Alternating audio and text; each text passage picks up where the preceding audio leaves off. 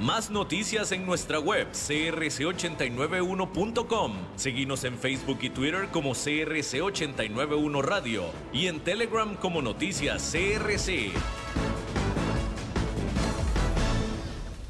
CRC 89.1 Radio y Cadena Radial Costarricense no se hacen responsables por las opiniones emitidas en este programa. Es claro que estás escuchando un anuncio publicitario. Sin embargo, aquí están los hechos. De cualquier forma que se mida la calidad, el porcelanato es cuatro veces más resistente a la cerámica. Y si querés comprar porcelanato a precio de cerámica, solo hay una opción, y es Porcerámica, número uno en porcelanatos. Tiendas en Lindora y Coyol, porcerámica.com. Transcomer, puesto de bolsa de comercio, presenta a las 5 con Alberto Padilla.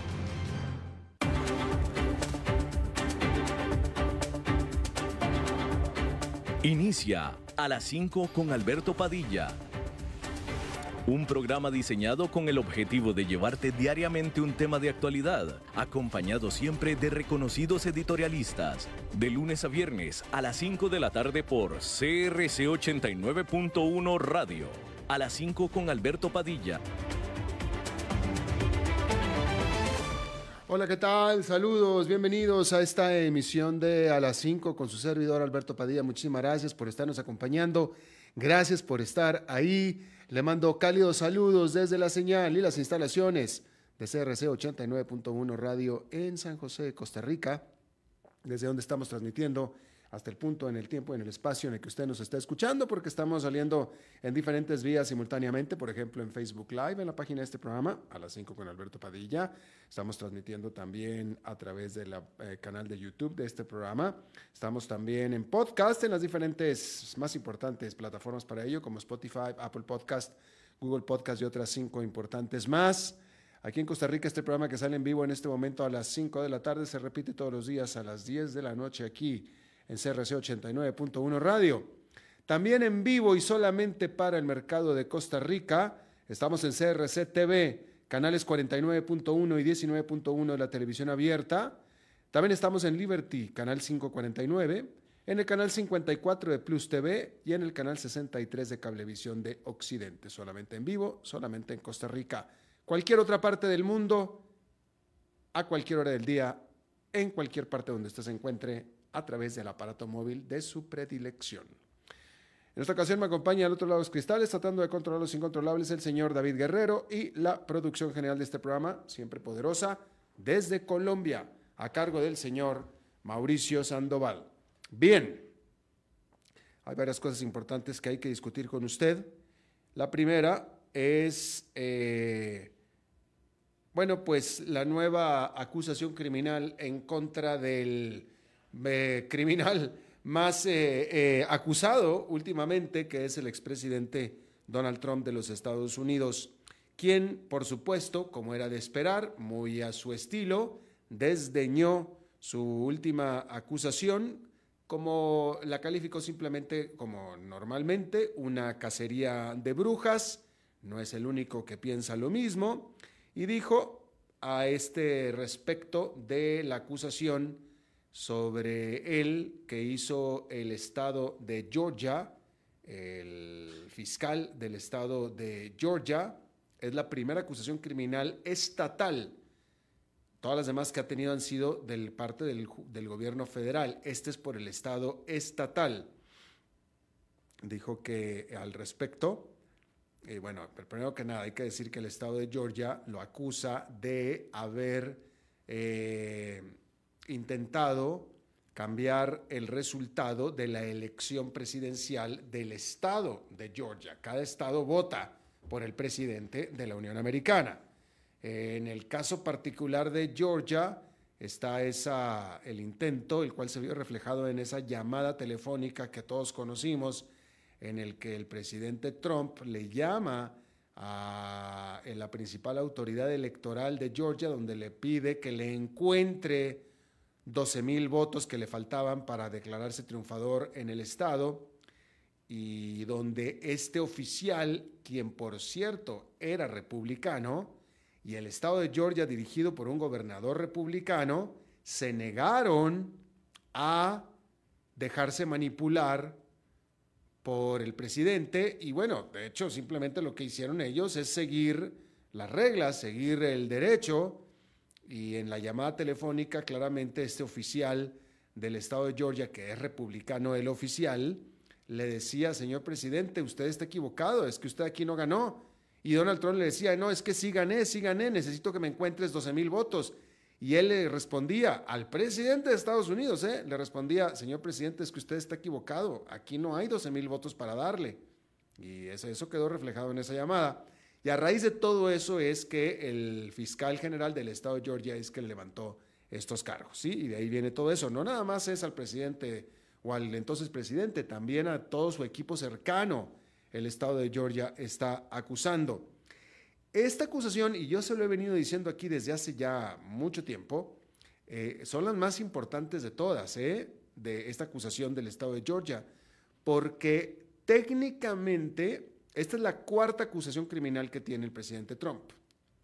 De todas las cuatro, técnicamente esta es la única en la que si fuera acusado, de todas, esta es la única en la que en la técnica el presidente no se puede perdonar a sí mismo o no puede emitir un perdón, pues, que en este caso sería a sí mismo, porque no lo puede hacer sobre alguien acusado por un Estado, lo puede hacer por alguien acusado federalmente, pero no por un Estado.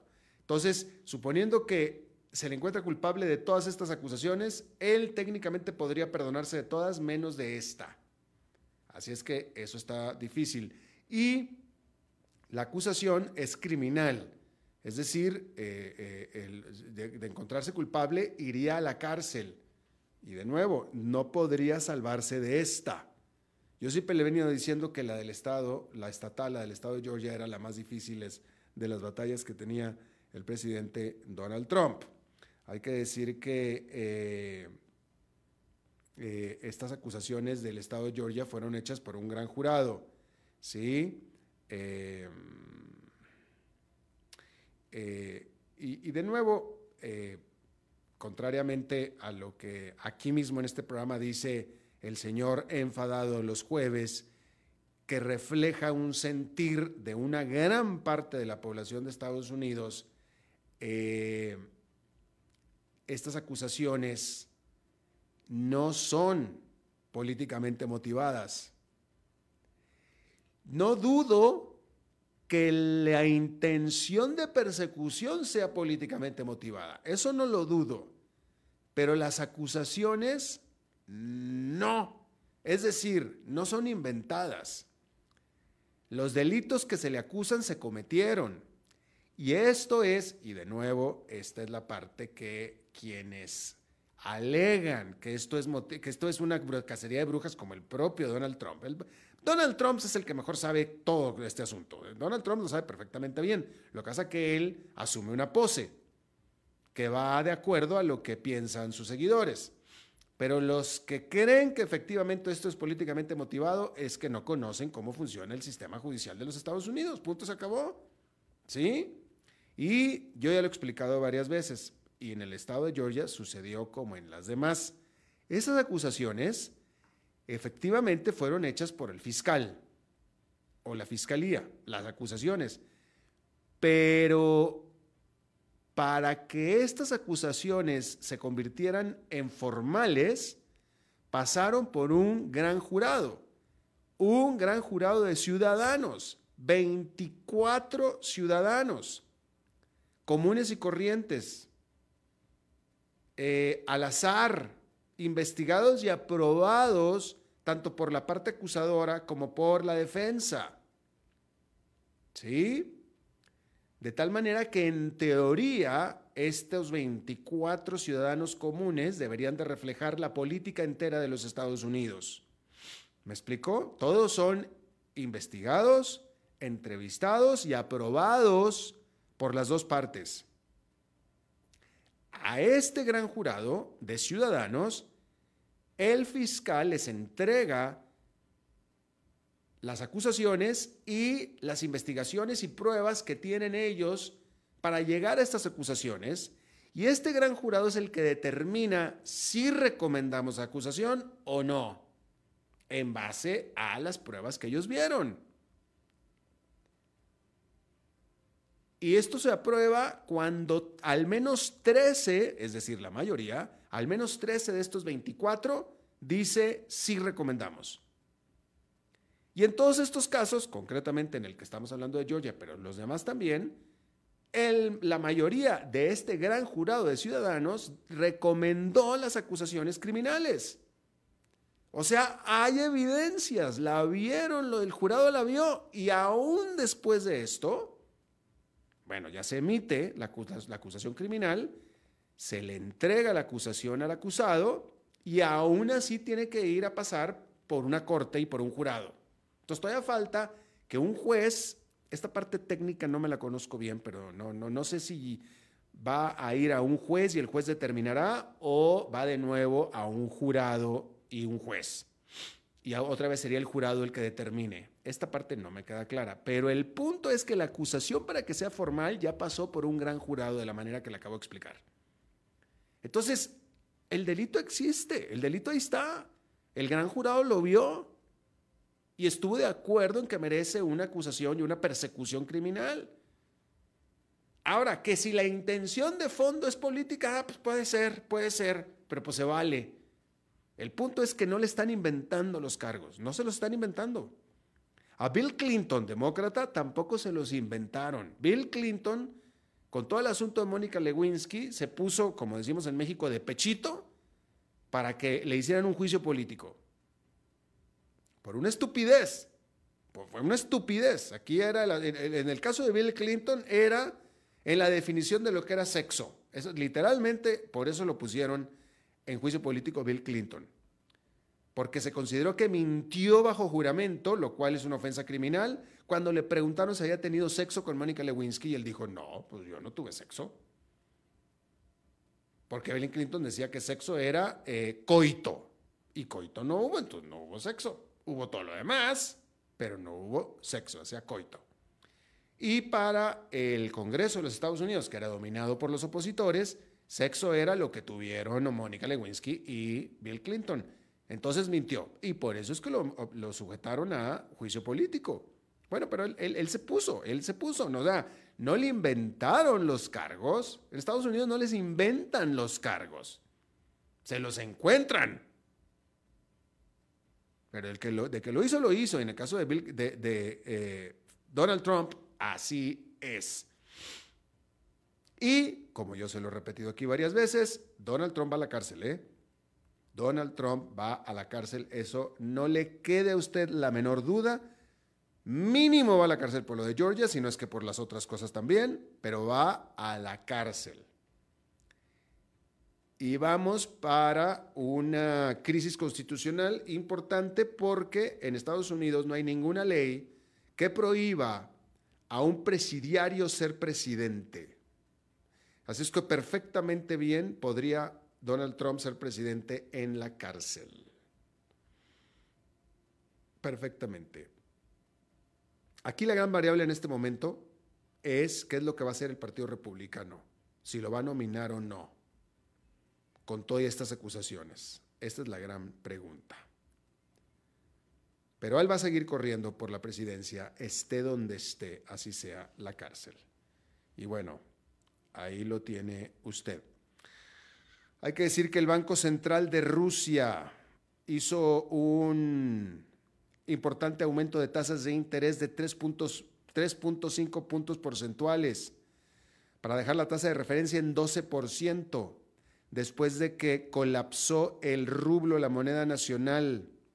Este lunes, el rublo cayó más abajo de su valor de 100 por cada dólar estadounidense. En conjunto, las sanciones de los países de Occidente y el límite al precio del petróleo ruso, así como un resurgimiento en las importaciones de Rusia, son los culpables, los responsables de esta caída del rublo. El Banco Central dijo que la decisión la tomó para estabilizar los precios, que es uno de los mandatos del Banco Central. Por cierto que Rusia lanzó ataques aéreos sobre las, regiones de Lviv y Bolín en el oeste de Ucrania, que hasta ahora han sido regiones que han eh, recibido bastante menos ataques en general que la región este de Ucrania, que es donde está el frente de batalla. La región este es donde colinda con Rusia.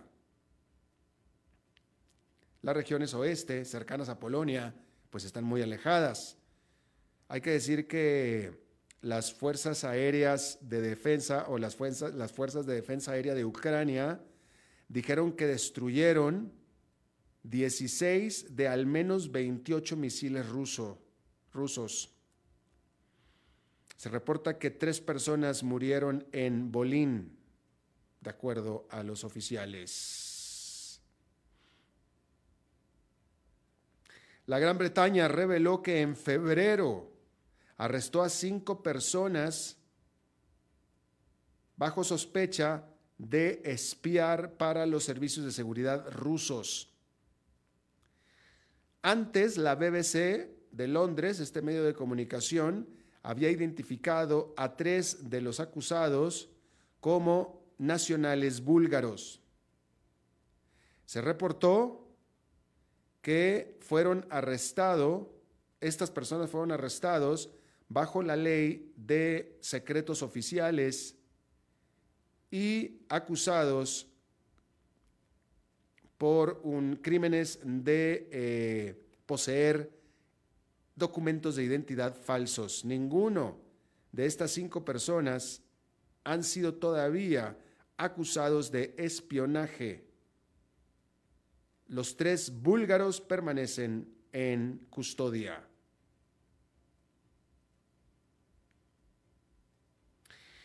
Y bueno, el presidente de los Estados Unidos, que acaba de terminar sus vacaciones, Joe Biden, dijo que él y la primera dama viajarán a Hawái tan pronto puedan hacerlo sin interferir con los esfuerzos de rescate que se están realizando en algunas de las islas del archipiélago de Hawái por los tremendos incendios.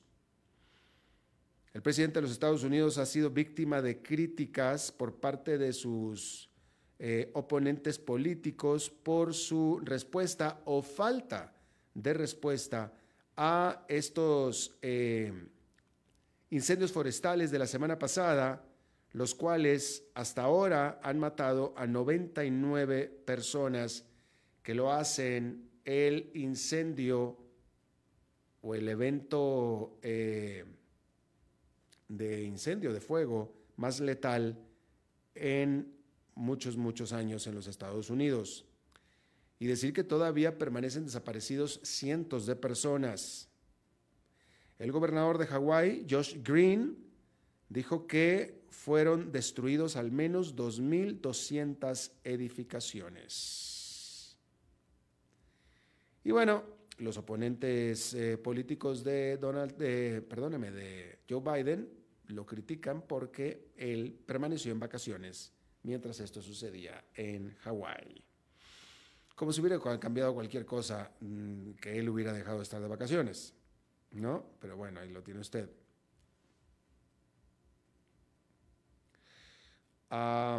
hablando de la economía de los Estados Unidos y uno de los que se considera los barómetros más importantes del desempeño de la economía de Estados Unidos es los resultados de la cadena gigante de artículos de mejoras para el hogar Home Depot. Por razones obvias.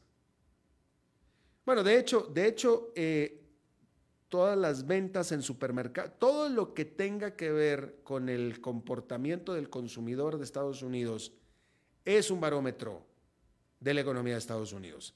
Por la simple razón de que más de tres cuartas partes de la actividad económica de Estados Unidos o del Producto Nacional Bruto de Estados Unidos es el consumo. Entonces, lo que tenga que hacer el consumidor en las cadenas comerciales, en las más grandes, como es Walmart, y en este caso Home Depot, pues de nuevo es un barómetro, es un termómetro importante. A este respecto, este martes, este eh, cadena de tiendas para mejores del hogar, Home Depot, una de las cadenas comerciales más grandes del mundo, reportó resultados declinantes para el segundo trimestre de este año, de la mano de un enfriamiento del mercado de la vivienda. Y es que los consumidores estadounidenses están gastando menos en materiales como pintura para el hogar, cualquier cosa que sea mejorar el hogar. Y también están gastando bastante menos en artículos eh, de gran precio, como por ejemplo eh, muebles para el patio, incluyendo asadores, etcétera.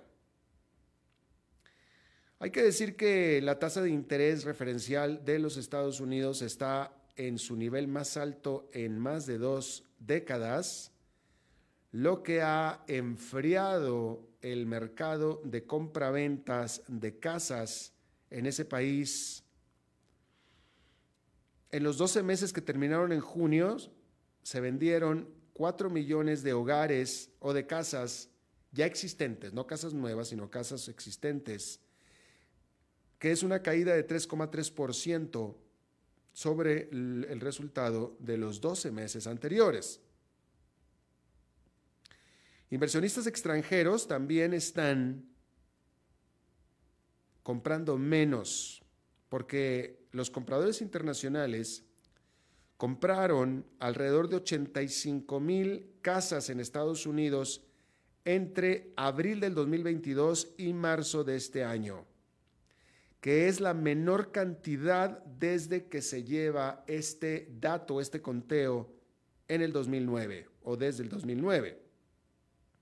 Sin embargo, hay que decir que se avisoran mejores noticias a este respecto. Primero, porque la inflación ha estado cayendo, claramente ha estado disminuyendo, que es una señal de que la política de la Reserva Federal de la agresiva alza de tasas de interés está teniendo resultados. Y ahora los inversionistas están apostando, están esperando que la Reserva Federal comience a retroceder las tasas de interés tan pronto inicie el próximo año. Y eso debería de alentar el crédito y con el crédito también la compra, el consumo. Por tanto, tanto Home Depot como otras tiendas tendrán todavía que pasar épocas un poquito duras, es decir, que se espera que las ventas de Home Depot, los resultados de Home Depot y otras más sigan disminuyendo en lo que resta del año para después empezar a mejorar tan pronto comience el próximo año. Así es que lo tiene usted. Ya que estamos hablando de economía, ya también le había yo comentado a usted de eh, las pues que críticas, podrán ser críticas que ha recibido las autoridades monetarias y financieras de China respecto de las claras evidencias de la caída en la actividad económica de la segunda economía más grande del mundo. El pasado 15 de agosto, bueno, mejor dicho, este 15 de agosto, es decir, este martes, China reveló que su producción industrial y las ventas comerciales crecieron mucho más lento de lo que se estaba esperando para el mes de julio. Decir que el desempleo urbano también subió, pero mucho más lento porque subió a 5,3% viniendo de 5,2%. Otros datos anteriores también estaban demostrando una caída en los precios de consumo y una fuerte, mejor dicho, un desplome en las exportaciones, así como un anémico, una anémica demanda por crédito. Entonces, todas estas son señales de una desaceleración, de una disminución muy importante en la actividad económica de China. Pero aquí la crítica, el, señalamiento es sobre la respuesta de las autoridades chinas. Ante todo esto, el Banco Central chino, de manera totalmente inesperada, disminuyó, bajó sus tasas de, interés referenciales. Sin embargo, la caída o la disminución en la tasa referencial, la más importante, que es la de medio término, fue de solamente 0,15%, es decir, marginal. Ni siquiera fue de un cuarto de punto porcentual, fue de 0,15%, marginal.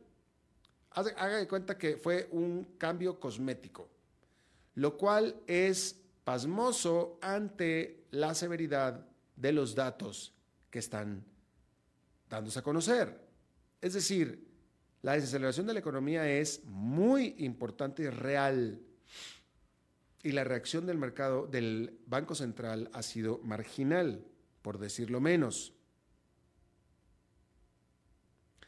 Hay que decir que el Banco Central de China típicamente ha utilizado eh, lo que se conoce como cuotas, como objetivos también en su política monetaria, pero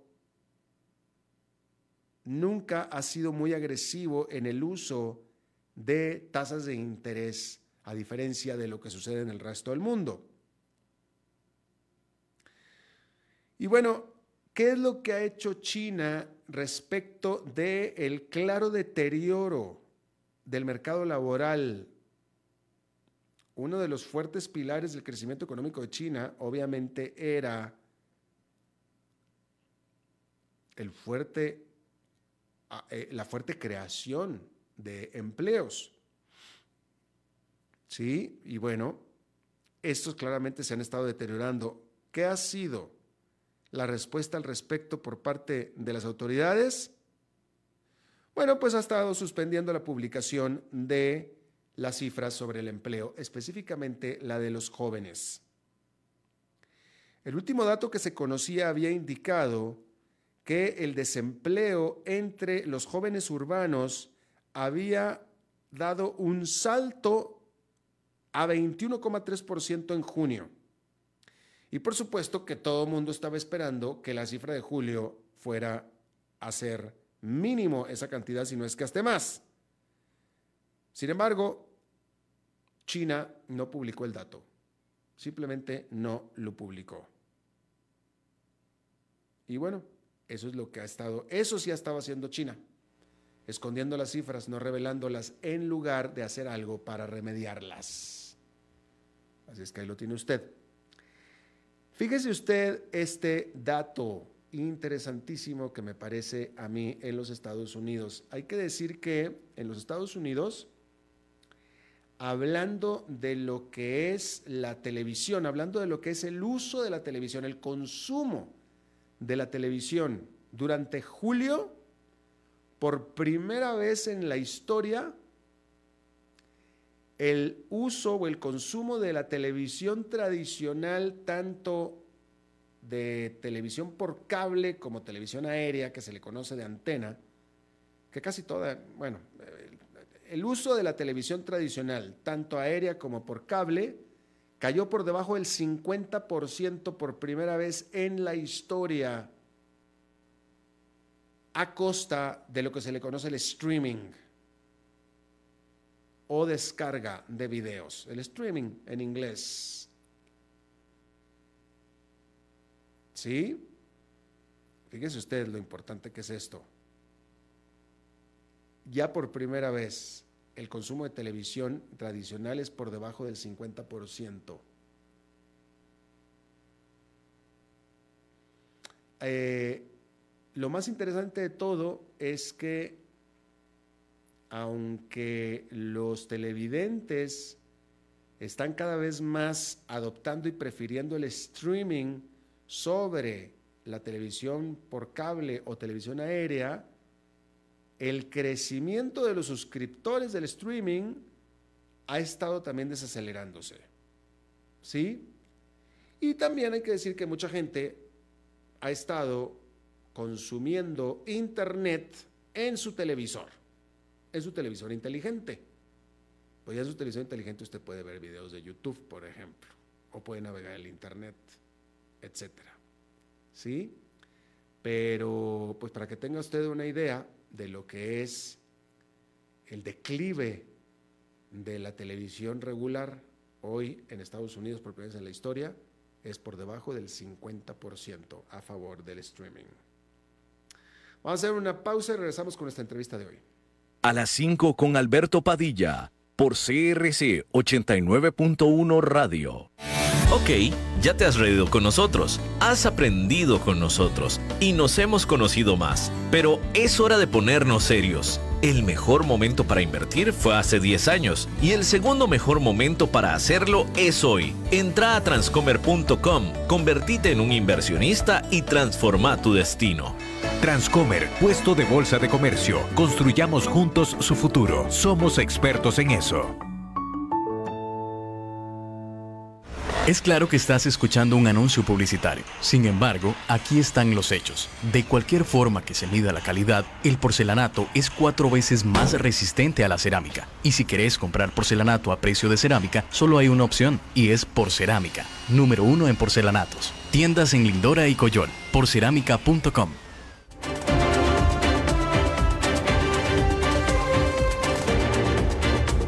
Seguimos escuchando a las 5 con Alberto Padilla. Este domingo en Argentina hubo eh, primarias electorales en las que, eh, bueno, causó sorpresa quien ganó, aunque a lo mejor no debió haber sido tanta sorpresa, eh, porque de los precandidatos a la presidencia ganó el outsider, el que venía de uno de los partidos políticos no tradicionales. El outsider, pues, en lo que es en realidad una tendencia ya que se ha estado viviendo en muchas partes, concretamente en América Latina. Entonces, en ese sentido, pues yo cuestiono si en realidad debió haber sido eh, sorpresa o no este famoso candidato Milei en Argentina. Yo le agradezco muchísimo a Santiago Montoya, él es analista eh, político electoral en Argentina, experto en política, economía, políticas públicas también y temas fiscales en general. Eh, Santiago, muchísimas gracias por estar con nosotros. ¿Cómo estás? Eh, muchas gracias por comunicarme contigo y con tu audiencia. Gracias, Santiago. Primero que nada, para nosotros entender qué fue lo que sucedió, qué es este evento de las primarias en Argentina, que es una cosa muy eh, única de Argentina que no se ve, y no se repite en el resto de los países de América Latina. ¿Qué es?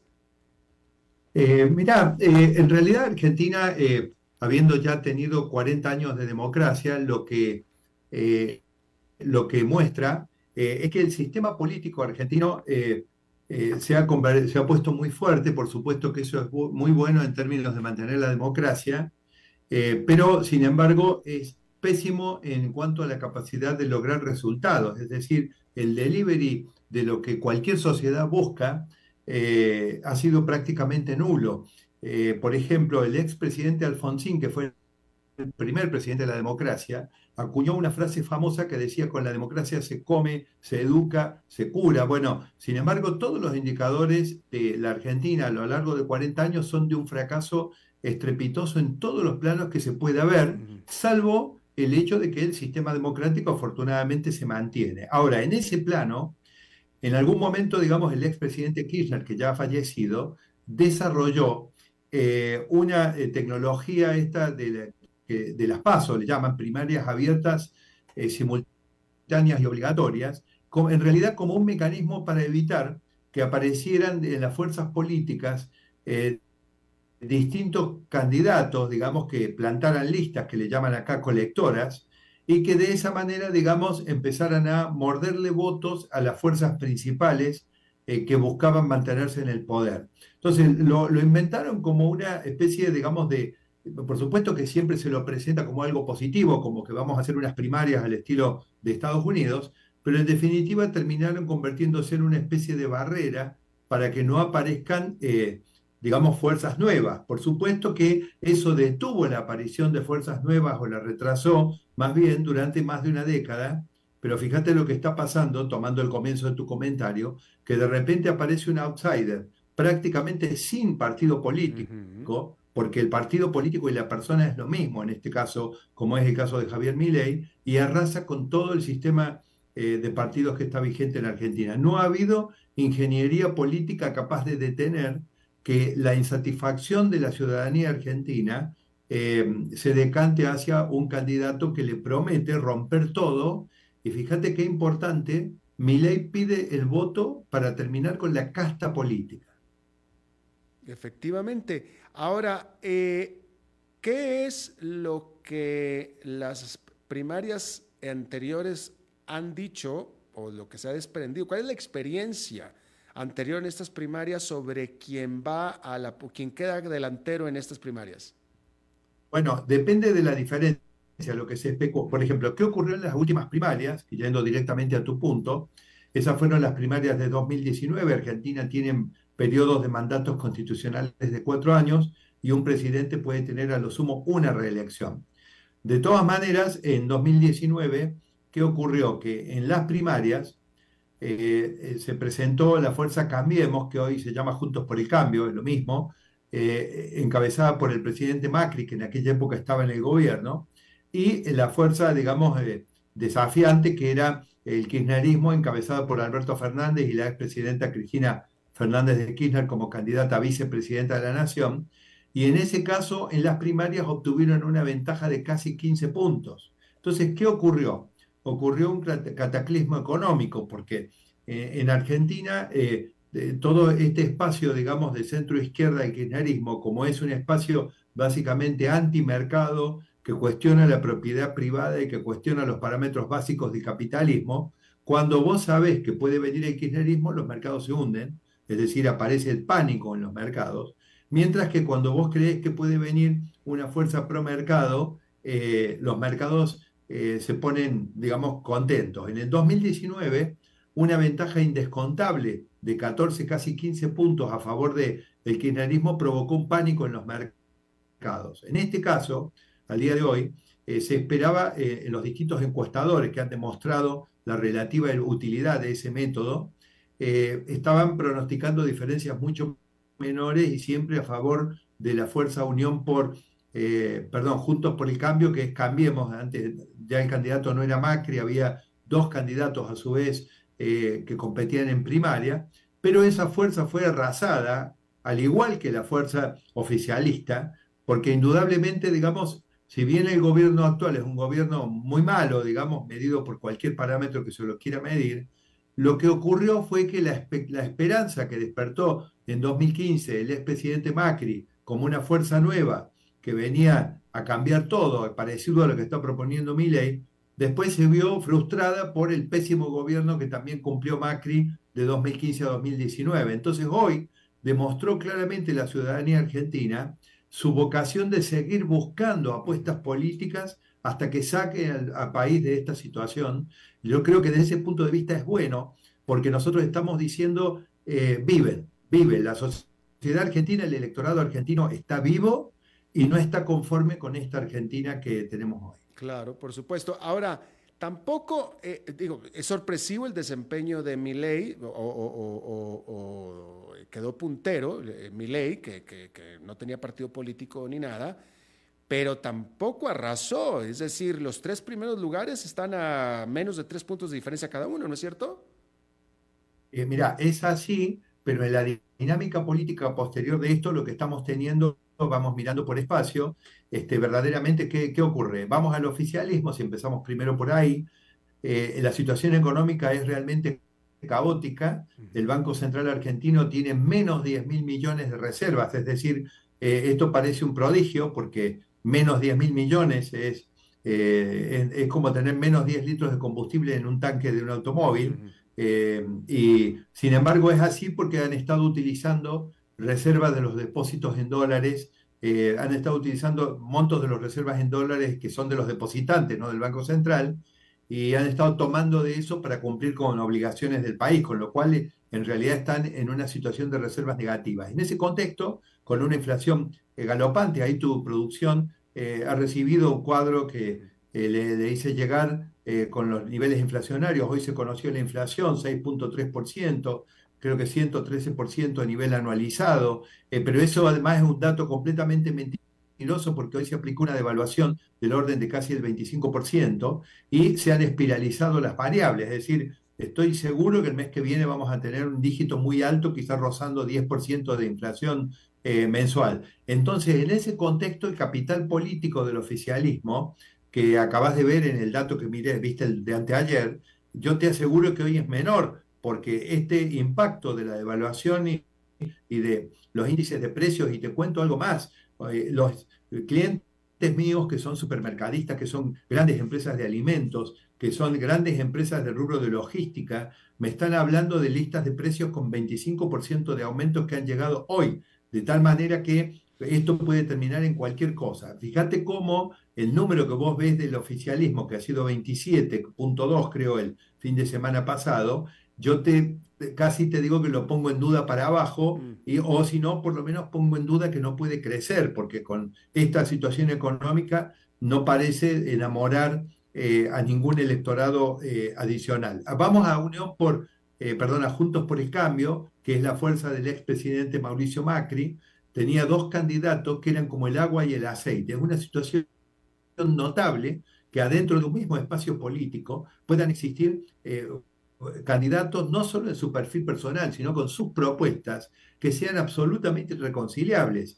Eh, ¿Por qué? Porque esa coalición que antes se llamaba Cambiemos y ahora Juntos por el Cambio, en realidad mezcla agua y aceite. Tiene la Unión Cívica Radical y Coalición Cívica, que son dos fuerzas históricas, pero tenés que saber que la Unión Cívica Radical, la del expresidente Raúl Alfonsín, ya fallecido, eh, se anotó, eh, se inscribió a la Unión Cívica Radical en la Internacional Socialista, de tal manera que estamos hablando de una fuerza que aún hoy sigue formando parte de la Internacional Socialista en una coalición política con una fuerza de centro derecha como el PRO, que es el partido que fundó originalmente el, presidente Macri. Bueno, esos dos candidatos son difícilmente sumables los votos que sacó uno y el otro.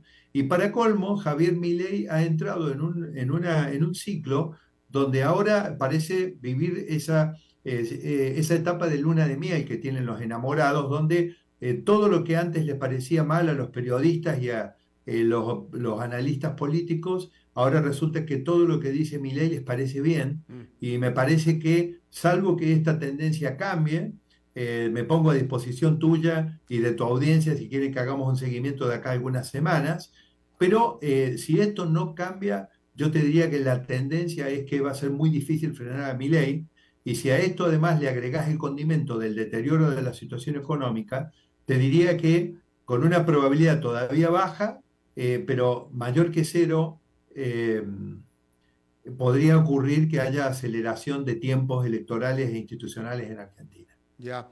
Eh, de manera rápida, por favor, dos minutitos. Javier Milei está proponiendo como solución a los problemas de Argentina, dolarización. La dolarización, eh, que, el dólar sea la moneda de eh, uso corriente y único en Argentina. Este triunfo de mi ley quiere decir que los argentinos le están dando el apoyo para que haga esta dolarización.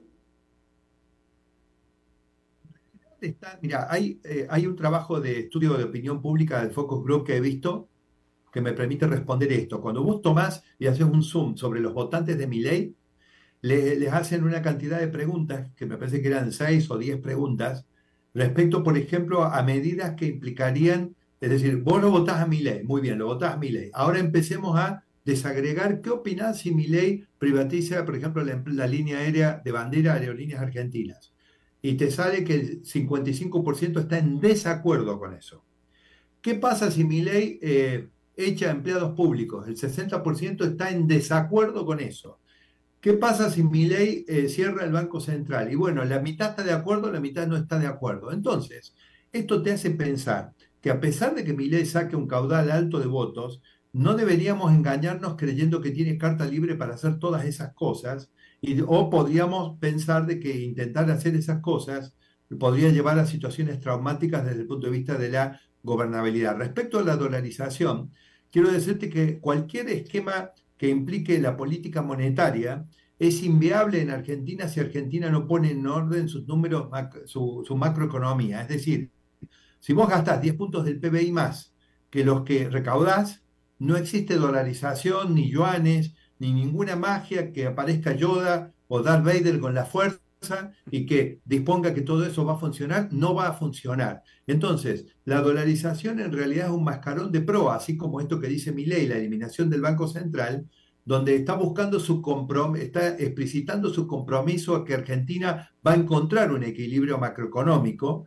eh, pero para encontrar el equilibrio macroeconómico hay que hacer una cantidad de reformas, incluidos previsionales, que van a ser muy traumáticas eh, y cuyo pronóstico es reservado todavía. Claro, y que nadie ha podido hacer, es que ese es el problema, que estas reformas se necesitan desde hace varios presidentes y ninguno ha logrado hacerlo. Bueno, eh, lo, dijiste con toda propiedad porque cuando el expresidente Macri con su fuerza Cambiemos ganó aplastadoramente, arrasadoramente las elecciones de medio término de 2017, intentó aplicar una reforma previsional, que te aclaro fue una reforma previsional light, que resolvía el 10% de los problemas que tiene el sistema previsional argentino, bueno, le tiraron 20 toneladas de, piedra, fueron escenas que recorrieron el mundo, un tipo con un mortero atacando el Congreso, eh, y tuvieron que suspender la reforma previsional que resolvía el 10% de los problemas que hay que resolver para aplicar la dolarización que propone mi ley. Como ves, el desafío es muy grande, pero Argentina tiene que tomar el toro por las astas en algún momento porque en esta situación no se puede seguir. Claro, por supuesto. Santiago Montoya, analista de política, economía y política pública en Argentina, te agradezco muchísimo hayas hablado con nosotros en esta ocasión. Así fue, eh, por eso me dio tanta alegría que me contactaran de nuevo. Eh, te agradezco mucho la nota y le mando un, un, saludo, un afecto muy especial a toda tu audiencia y a la gente de Costa Rica. Muchas gracias. Gracias, Santiago, y seguiremos hablando eh, más seguido en el futuro. Eh, bien, vámonos rápidamente. Es martes y los martes siempre contamos con eh, la participación del segmento de nuestro buen amigo y colega Fernando Francia. Mi querido Fernando, ¿cómo estás? Muy bien, ¿cómo estás vos? Bien. ¿Me escucha bien? ¿Cómo estás? ¿Audífonos? Eh, un, tanto, un tanto curiosito el sonido, pero parece que estamos escuchándote bien. Bien, bien. Bueno, pues sigamos en el mismo tema porque yo tenía preparado algo alrededor de esto. Voy a no repetir eh, algunos de los elementos que ya conversaron con el analista. Adelante. Un gran saludo para vos, Alberto. Hace algunos meses comentábamos eh, acá en estos mismos micrófonos sobre la película Argentina 1985. Sí. Bueno, pues para el sector triunfante de las internas argentinas, eh, las llamadas primarias, abiertas, simultáneas y obligatorias, paso, eh, que define las candidaturas de los partidos, eh, resulta que es todo mentira. Javier Milei es, economista y desde 2021 es diputado nacional, es decir, es una figura que es economista, docente y estuvo muy presente desde más o menos 2015 en medios haciendo comentarios eh, económicos, comentarios sobre economía y en 2020-2021 hizo una campaña eh, con diversos grupos, pero finalmente con Libertad Avanza, es decir, con el grupo político Libertad Avanza, que ya estaba entonces constituido y es diputado nacional desde esa fecha, lo sigue siendo hasta, obviamente, pues, eh, que termine su periodo o empiece y es elegido presidente el 22 de octubre. Sorprendido en las elecciones internas porque por primera vez en casi dos décadas, una agrupación que no es Juntos por el Cambio o el kirchnerismo juega un rol protagónico, es decir, una de las dos que ya llevan 20 años en el, en el poder en Argentina. Pero en realidad no sorprendió a los analistas políticos eh, latinoamericanos o argentinos, los que analizan desde el punto de vista de la ciencia política o de la comunicación política. No sorprende tampoco que alguien que no haya generado una carrera política como tal y, en una larga trayectoria esté en este momento protagonizando el debate electoral. Y se ha pronunciado contra el aborto, contra los derechos LGBT, contra la salud y educación pública gratuita, a favor de la reducción del Estado, e incluso a favor de la venta de órganos humanos, entre otros asuntos polémicos. Se autodefine como un anarcocapitalista o libertario y lo definen como ultraderechista y conservador. Y bueno, se lo han visto junto a líderes de Vox en España, es asesorado por Fernando Cerimedo, vinculado previamente con Bolsonaro, dueño del medio La Derecha a Diario, eh, en fin. Es incuestionable que forma parte de la derecha conservadora de América Latina. Su principal y más conocida propuesta es dolarizar la economía, de eso ya hablaron un poco ustedes, Alberto, pero por otro lado, en la oferta electoral argentina están en segundo y tercer lugar en estas primarias del domingo eh, el partido Juntos por el Cambio del expresidente Mauricio Macri con Patricia Bullrich de candidata y Unión por la Patria del kirchnerismo que promueve al actual ministro de Economía Sergio Massa. Las elecciones serán en octubre con una posible segunda ronda en noviembre para que el nuevo gobierno asuma en diciembre 40 años después del fin de la dictadura militar la última dictadura militar, porque sabemos que Argentina en este siglo pasado pues ha tenido elecciones generales, elecciones generales. Ahora, ganó ley por sus propuestas, ganó por su carisma o estilo retórico, es decir, por la forma en que expresa sus opiniones o sus visiones, genera popularidad por el hartazgo de la gente. En una campaña política nunca hay un único aspecto por el que alguien gana, pierde, sube o baja mucho está relacionado con el contexto de la elección eh, y, bueno, un partidismo, un bipartidismo quebrándose, como en Costa Rica en 2014, o la situación del país del momento, la oferta electoral presente, los temas centrales de una campaña, como también pasó en Costa Rica en 2018, y pues el posicionamiento de los candidatos. Decía que sorprendía a muchos, pero no a quienes siguen la política latinoamericana, porque las candidaturas que no tienen larga trayectoria política, que no están basadas en partidos tradicionales que pueden tener un gran desgaste, que logran sacudirse ciertas estructuras políticas, eh, pueden haber sido ministros, diputados o alcaldes en algún momento, obviamente, pero aún eh, se denominan outsiders o no políticos y son ellos quienes están eh, dando mejores resultados en casi toda la región. Y no se trata de ideologías, porque parece que la ciudadanía quiere a alguien que le pueda hacer frente a la llamada casta política, sin importar mucho qué proponga, ¿no? Así sucedió en España con Podemos y Pablo Iglesias, así con Nayib Bukele en El Salvador, o incluso aquí en Costa Rica con Rodrigo Chávez. La pregunta ahora es, si un sistema electoral no privilegia ideologías, contenidos y propuestas, y eleva el tono del show, la retórica, y simplemente lo distinto o lo confrontativo, ¿es verdaderamente democrático? Es decir, cumple el proceso de elección con que la ciudadanía elija que lo que cree conveniente para los vecinos del país, o es ahora una rabieta contra lo establecido, como pateando el tablero para empezar de nuevo. Y ahí hay un tema interesantísimo que eh, está muy en discusión en la comunicación política, que es la redefinición del acto electoral como cumbre de la democracia y que eh, premia más la rabieta y el show que los contenidos. Claro. Y luego, eh, también lo que estábamos hablando con el entrevistado, Fernando, el hecho de que eh, eh, eh, y ha sucedido en otros casos en América Latina, es decir, viene el, outsider, este triunfo de mi ley o esta, este, este, resultado de mi ley es un reflejo de las aspiraciones de los argentinos y del hartazgo con la, con la política antigua, la política tradicional, pero eso no quita la realidad de que este nuevo y outsider que llega tiene que hacer eh, reformas, tiene que eh, gobernar y tiene que eh, caminar por los caminos que caminaban los anteriores, que son caminos imposibles de, transitar, es decir, caen en lo mismo, ¿no?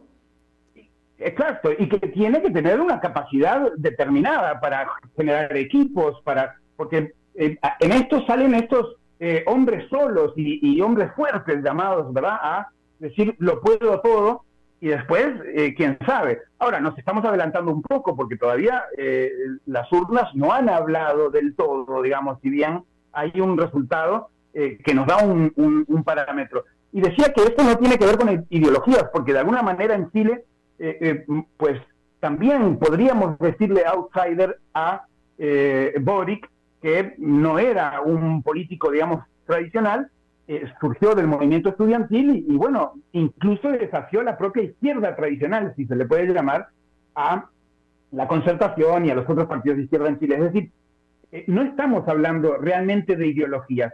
Y ojo, porque acá en Costa Rica eh, los mismos votantes que en 2014 votaron por eh, José María Villalta, en 2018 votaron por Fabricio Alvarado, los mismos sectores. Es decir, no es un voto ideológico, casi siempre es un voto de protesta contra eh, lo que hemos hablado siempre, Alberto. No está solucionado la vida de las grandes mayorías en América Latina y a eso es lo que la gente ya, de eso es lo que la gente ya está harta. Claro.